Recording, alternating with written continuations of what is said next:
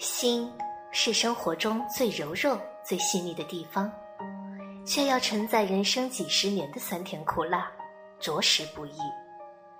常常会听到很多人抱怨生活的不快乐、压力，让自己透不过气，想把烦恼通通赶走，却又找不到头绪。细想起来，或许这种烦和累，并不是来自工作和烦恼的本身，而是来自你的内心。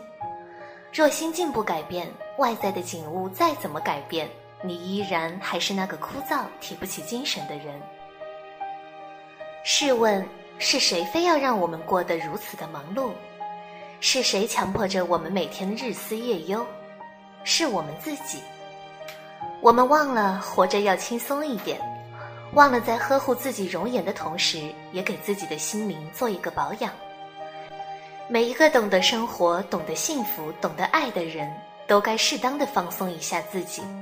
这是一种沉静，一种豁达，一种休假，让平日压抑的情绪得到释放，用全新的方式与外界沟通。沟通之后，没有了私心，没有了杂念，一切自然也就明朗了。生活只有一次。这是很多人常常会遗忘的常识。既然如此，我们实在没有必要折磨自己的内心，过得如此压抑。当然，放松内心也不是说得到就能做到，它需要修养，需要一个慢慢练习的过程。紧张是一种习惯，心静也是一种习惯。放松心灵，就要在娱乐时别太计较得失。在工作中学会专注和执着，摒弃过多的私心杂念。遇到事情尽量往开了想。放松是一种心灵上的释放，它是一种心态，而不是一种活动的形式。